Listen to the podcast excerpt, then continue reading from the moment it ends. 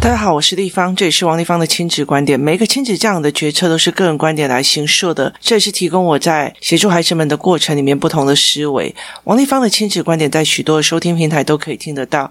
你有任何的问题想跟我们交流，可以在我的粉丝专业跟我联系，或加入我们王丽芳亲子观点的 Live 社群，跟一起收听的听众交流。想陪孩子书写或阅读破关，或加入课程，可以搜寻关关破或生鲜时书的王丽芳线上课程，一起协助孩子们破关。最近关关破，呃，我们也出了非常多的教案哦，就是尽快的，我可以把教案写出来，就赶快写出来，赶快做出来，就赶快做出来。那接下来，如果我要去协助呃很多的父母，变成怎么样去教自己的孩子，或者是说你们上了师资班之后，然后包括每一个教案该怎么引领孩子去做，我就会在另外开课哦，让很多的父母可以得到说，哎，原来。可以这样教养孩子哦，很多的小小孩在家里面，我们永远都只会巧虎先教一教，接下来就是汪汪队教，然后接下来就是呃，其实就是家庭的语言哦。那我在想尽办法去做儿童的语言的部分之外，还有一些认知的部分哦，然后让父母可以说哦，原来。除了呃台湾的小孩子的操作书跟操作的呃概念之外，原来还可以教这一些东西，例如说什么叫预期落空，什么叫超乎预期，什么叫因果。什么叫做哦？为什么我妈妈跟我讲这一句话？她到底是啰嗦找我麻烦，还是为我好？在这很多东西里面，其实从包括语言怎么去定义，怎么去让孩子懂，然后开始在每一个案件在解释，它都会有许许多多的不同哦。例如说，以时间的语言来讲，我在做时间的语言的时候，我就理解了一件事情哦，就是。呃，像预期落空或不如预期或超乎预期的时候，那时候工作人员问我说：“为什么一定要用呃，就是柱状图去表示？”我说：“其实它有高低哦，那它可以引导到柱状图后面可以引导到情绪的起伏图的概念哦，图形的概念多么的影响孩子的一件事情是非常非常的重的。”为什么会这样子在讲哦？例如在时间的语言里面，我真的是费了非常的多的功夫哦，我才去找到一个可以把时钟拆下来的这个东西。所谓的时钟拆下来，大家可能会觉得说，我把时钟打开，然后拆开所有的零件哦，其实不是的哦。这个不是是这样在说的，而是美国有一个呃教具，它是把圆圆的时钟拆起来，一二三四五六七八九十十一十二，它把它变成线性的，然后分针也变成线性的。那原本的意思就是说我整个都是圈圈的。那为什么我一定要找到这样的东西？其实我有一段时间试图想要自己做，你知道吗？但是问题是在于是本人的美工。是一件非常哀伤的事情哦。我是曾经在国中的时候。所谓的美术课的时候，我的老师在教我们怎么去做一个木雕，然后呢，我就做的那个木雕，那个木雕是我们要做一个笔筒，笔筒这种东西，对不对？四块木头就可以了，不行，它外面一定要搭配一个动物或一个形状，例如说，呃，一个像呃圣诞树一样的笔筒。好，于是我就想了一件事情，叫做我要把这件事情变成一个大象，好，那我就画了一个大象。好，那我正面是一个大象，中间是放笔筒的四块木板，把它用起来嘛。然后后面还要再一个大象，所以不管前面看过去还是后面看过去，都是一个大象。是的，没错的。我的平面里面把大象画成四只脚是没有错的。可是我忘了一件事情，就是说我平面的一面。这边看起来是四只脚，可是另外一面它也是四只脚，所以当我的木工雕出来之后，哦，尴尬了，我的大象有八条腿呢，它有八只脚，所以呢，别指望我去做这些事情哦。所以我那时候当场我就觉得这是什么东西？我还自己幽默的笑了非常非常久，自己取笑自己很久。然后好，所以我其实有一段时间一直想要去解剖小孩这一件图形记忆非常非常的影响孩子哦。那它影响的非常的大，然后它也比较好记忆，可是它也很容易误导。为什么？因为时间今天的一点过了，明天。后天的一点跟今天的一点会完完全全不一样，也就是所谓的一期一会的概念。可是因为时钟是圆的，所以孩子认为，反正明天还会有下午一点，后天还会有下午一点，大后天还会有下午一点，是没有错。但是那个下午一点跟现在的一点是完完全全是不一样，所以对小孩来讲。这件事情是没有意义的，反正你都会有下午一点。所以其实后来我在找了非常非常久之后，我才找到了一个，就是在美国贩卖的一个教具。他把时钟的那十二个区位，他可以把它拆开来，打开，变成一个线状的，让孩子看。时间它其实是一条长长的时间线。其实光在《时间的语言》这一本教案里面，我怎么去让孩子看懂？其实时间是一条长长长长的。所谓的时间线，它其实就是一件非常非常累的一件事情哦。你必须把它原型的概念抽出来。可是，其实你去问一些四年级、五年级的学生，他还是会跟你讲说：“立方体时间是循环的。”然后我就会晕倒哦。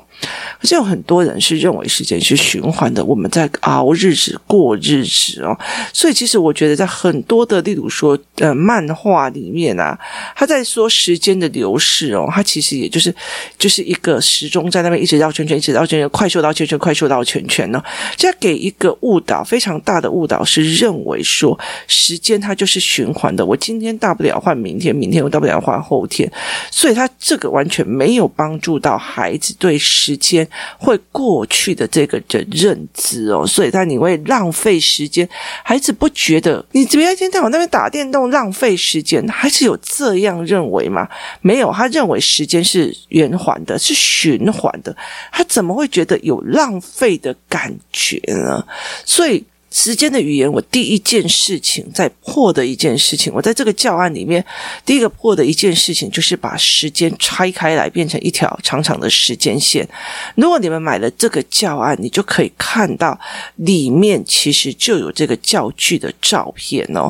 那呃，其实我觉得它最大的功用，除了是小小孩在看认时间之外，很大的一个。概念就是时间是拉长的哦，线性的。我觉得它是做的还蛮好的，然后在美国的阿玛龙可以买得到。那如果你们买教案需要搭配的话，也可以去用，或者是说呃看关关破又没有办法去做这样子的贩卖哦。那接下来就是时间是一条长长的时间线哦，时间是一条长长的时间线是怎么去做的？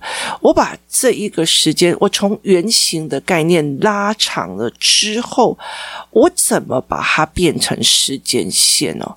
所以我意图的把一个圆形的时间概念在孩子面前拆成了一个长长的。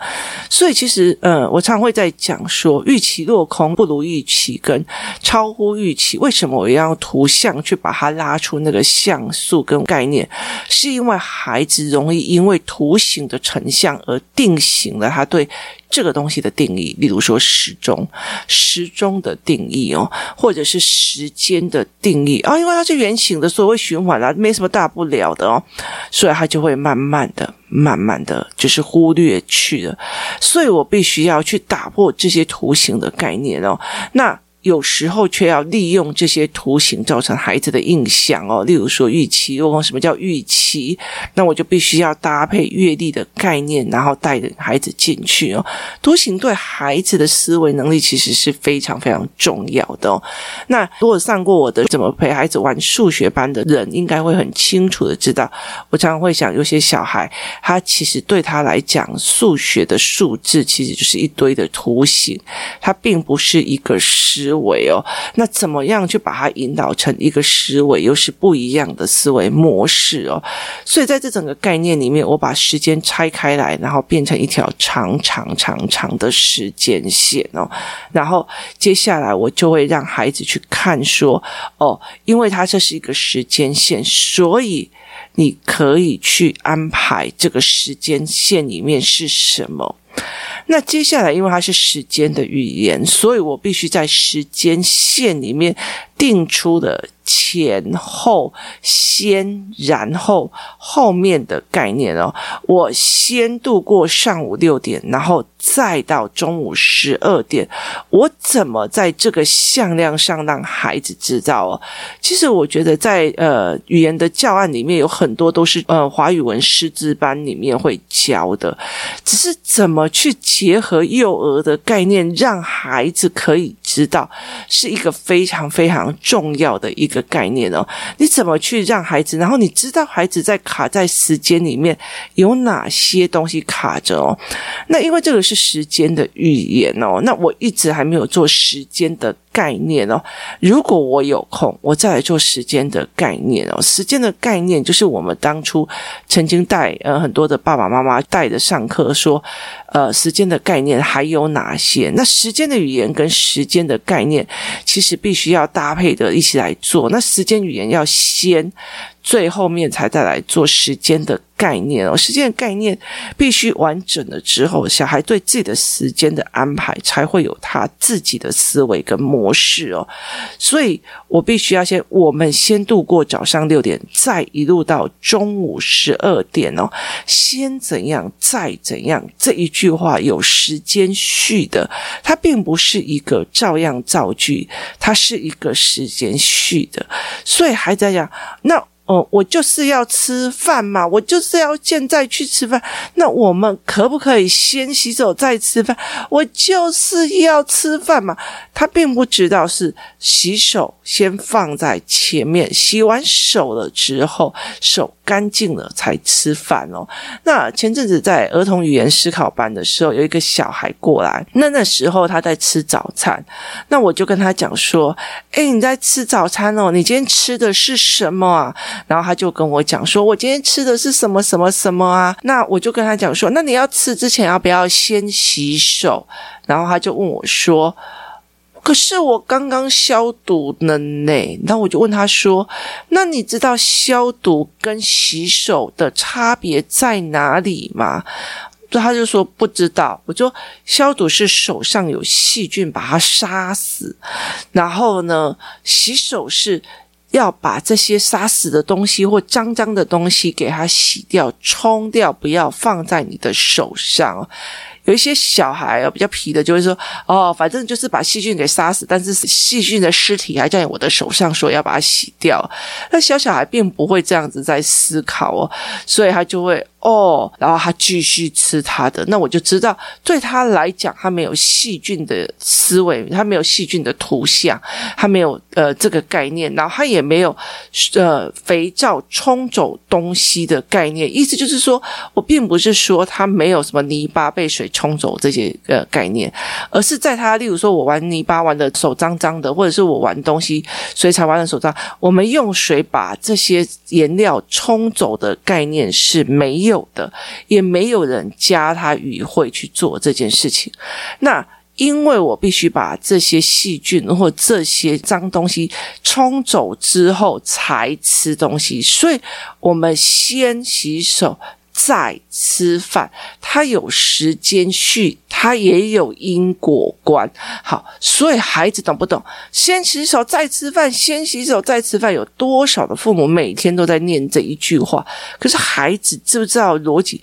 耶，你没洗手就吃饭，那个耶到底是你不听话，还是你手很脏？这两个决定于他在理解这件事情的过程是什么哦。所以先怎样，再怎样，是我们常常在教孩子的。我们也常常在跟孩子讲，孩子听懂那中间的顺序跟时间逻辑嘛。所以像我的孩子说：“哦，那呃，妈妈，你出生的时候毛泽东还在吗？”嗯，有嗯。你了解，那你就知道他的时间线很奇怪，他完全没有时间线的概念哦。有一段时间我在教孩子历史，了解历史的时间线的时候，我是把大人的时间线一起拉进去，然后去看看中间的合理性，然后去陪孩子去做这一块哦。所以我们会先度过早上的六点。再到中午的十二点，我们台湾是先经过日治时代，然后再到中华民国来谈，就是先怎样再怎样哦，它是有时间序的，而不是重叠的时间观哦。好，这有助于他未来在了解先怎样再怎样了解实验的步骤。例如说，我在做什么实验的时候啊，我先放什么，再放什么，中间可以做错吗？像我儿子在讲，为什么一定要笔顺？反正字弄起来是一样的。那我就拿了一个铁锅，然后上面说：“来，我先。”放一颗蛋下去，然后等到煮菜快熟啊！糟糕，我刚刚忘记放油，后果会是怎样？顺序先放油，先把锅烤干哈，是冷油热锅还是热锅冷油？其实都有它的道理跟学问在，所以怎么去让孩子看每一个先有后到的有一些原因呢？所以像呃，我在陪孩子呃练煮菜的时候哦，像我女这样子，比如说这个材料全部都备好了之后，我就会问他说：“你觉得应该先放什么？为什么？”哈，其实呃，例如说我必须要先放油，是让锅子可以呃有一点润滑度，然后接下来要先炒肉丝，肉丝最难熟，而且炒肉可以让肉香在油里面。好。接下来炒红萝卜，红萝卜丝是因为它可以用油，可以把它的什么贝塔胡萝卜素弄起来。好，接下来又做什么？如果倒退的是什么？如果我一刚开始先炒高丽菜，然后最后才放肉丝，那肉还没熟，高丽菜已经焦了。这是中间都其实有它的逻辑，先怎样？大怎么样？其实它有它的概念。煮饭也有先放什么，再放什么。好，例如说在实验器材里面，先放水，再放盐酸进去，还是先放盐酸，再把水放进去？为什么？差在哪里？它其实也有顺序的。然后先来的哪一个历史人物，再后面有来一个历史人物。这个东西先怎样，再怎样，时间是一条线这样拉出来的概念，有没有给孩子？孩子懂不懂？其实在于是他未来的历史的理解，或者他人生事情的理解，有没有办法去理解到这样的一个状况？所以我会觉，我们先到了哪一个时间？再到了哪一个时间，在时间的语言里面，我就会带领孩子去看这个。有些小孩子东西弄得乱七八糟，其实是时间的语言跟顺序的语言，一直都不知道原则、原理跟逻辑哦。所以这也是一件非常困扰的事情哦。最近我一直在讲要刁我自己的儿子哦，他随随便便都 OK 哦，就是他常常眼睛里面是没有细节的哦，他想要干嘛就冲啊，干嘛这样子哦，因为他眼睛也其实。有一点状况，所以其实我要一直、一直、一直的去陪他去做。所以，怎么样在线性的时间塞时间进去，也是一个呃问题哦。在很多的概念里面，我的时间竟然是有顺序，他已经不会回来。你今天国三了，你就不可能回到国一；你今天高三了，你就不可能回到高一，再从头捋一次你的读书方式跟一次状况哦。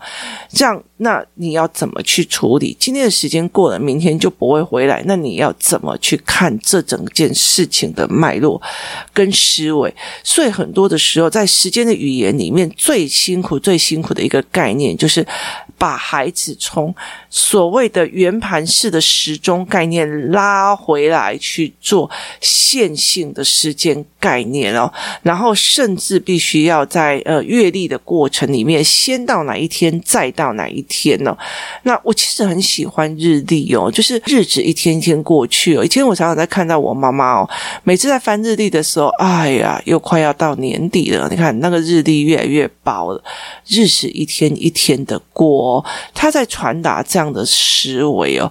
可是现在其实非常非常难买到日历哦。我不知道，呃，中南部应该比较多了，那台北市就真的要买日历蛮蛮少的，因为纸的钱也非常非常的贵，所以我就会觉得说这样子其实也并不是那么的好，那么的需要哦。所以后来其实有一段时间，我们家里就一定会有哦，好，这一天到了，那一天到了，还有几天到，我们会去买日历，它是像线性的一样哦，所以你必须要再换下一本，而时钟是让我觉得比较难的，因为你既不能不让他们看懂圆形的时钟，你又要去让他知道时间其实是线性的，它并不是一个循环式的，绕来绕去都会再绕回来。对孩子来讲，时间。就是一直在当下，他没有过去跟未来，所以他就一直在当下。所以我们常常在讲说，我们要活在当下，活在当下。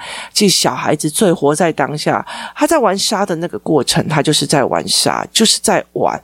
可是怎么去把这个时间序的因果拉起来，它是一件非常难的事情哦。所以。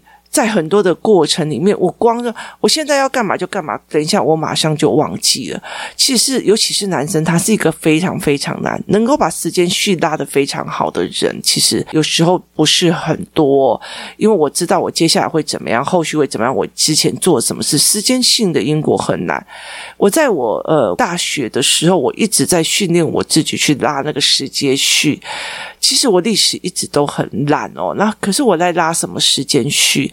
我在拉的是，呃，三年前在定义某个案件，然后那时候沸沸扬扬的时候，跟现在你又去怎么看哦？例如说以鲑鱼之乱这件事情来讲哦，某个寿司店说，只要你的名字里面有“鲑鱼”两个字，然后他就可以不用钱。好，所以导致每个人的名字都去改归于。好，那个时候热的非常多，然后也非常多人笑，也非常多人好。那事后呢，已经过了这么久了，我们怎么去从事审视那件事情哦？怎么再去看那件事情哦？那你如果现在去看很多很早期的呃所谓的那个什么新闻里面哦，那个某个人然后外遇了，然后造成什么，然后就变成非常大的事件。那在现在的逻辑里面，哦外遇哦，哦好嗯好了解好，那那时候离婚好？就你知道吗？那个所有的价值观随着时间或者所有的东西，其实一直在在做的很多的变化。所谓时代的迭代，一代一代的这样子一直叠上去，其实是非常非常快速的。可是孩子如果没有这样，他就没有办法去思维那个所谓的产品线非常非常的快哦。例如一个产品出来，马上有一个产品去把它压垮，然后马上有一个产品就要压垮，他其实很难去看到这样的产品。迭代的一个模式，这也就是一个非常有趣的一件事情哦。所以我觉得让孩子去看线性的状况，不管在产品的过程推陈出新呐，或者是改良啊，或怎么样，有的没有。那我这个产品，我怎么样做少量的，我不要做大量的，因为我会快速的在改良。甚至有些人先出来的产品，在一直一直一直改良。例如说 Line 好了，Line 刚开始只能传讯息，后来传图案，后来传语音，后来还现在。用呃 Line 的钱包哦，现在还有 Line 的计程车哦，就是合作的计程车哦，每一个都不一样哦。他一直一直在推新的出来，在改变这个时代，因为他所有的东西都是线性的概念哦。所以呃，其实对很多孩子来讲，去建立这样线性的概念，对孩子来讲其实会比较好的，因为他一直在往前走哦，他一直在往前走，直到后面。也知道前面，反正世界就会变的。人生很大的一件事情，以前我的父母都一直跟人讲，你就要当公务人员啊，这样稳定哦。可是现在会来讲一件事情，人生最大的、最大的不变就是一直在变，一直在随着时间线一直往前，一直往前。一直往前呢，所以有时候我们预期说啊，反正我就找了这个工作，它就是可以做一辈子，然后很多人就预期落空了。可是，在这个错误的预期落空的过程里面，其实就啊，反正因为就这样就一辈子的，所以我其实也不需要学新东西。要等到落空的时候，那你就是整个是整个跟世界是落差的。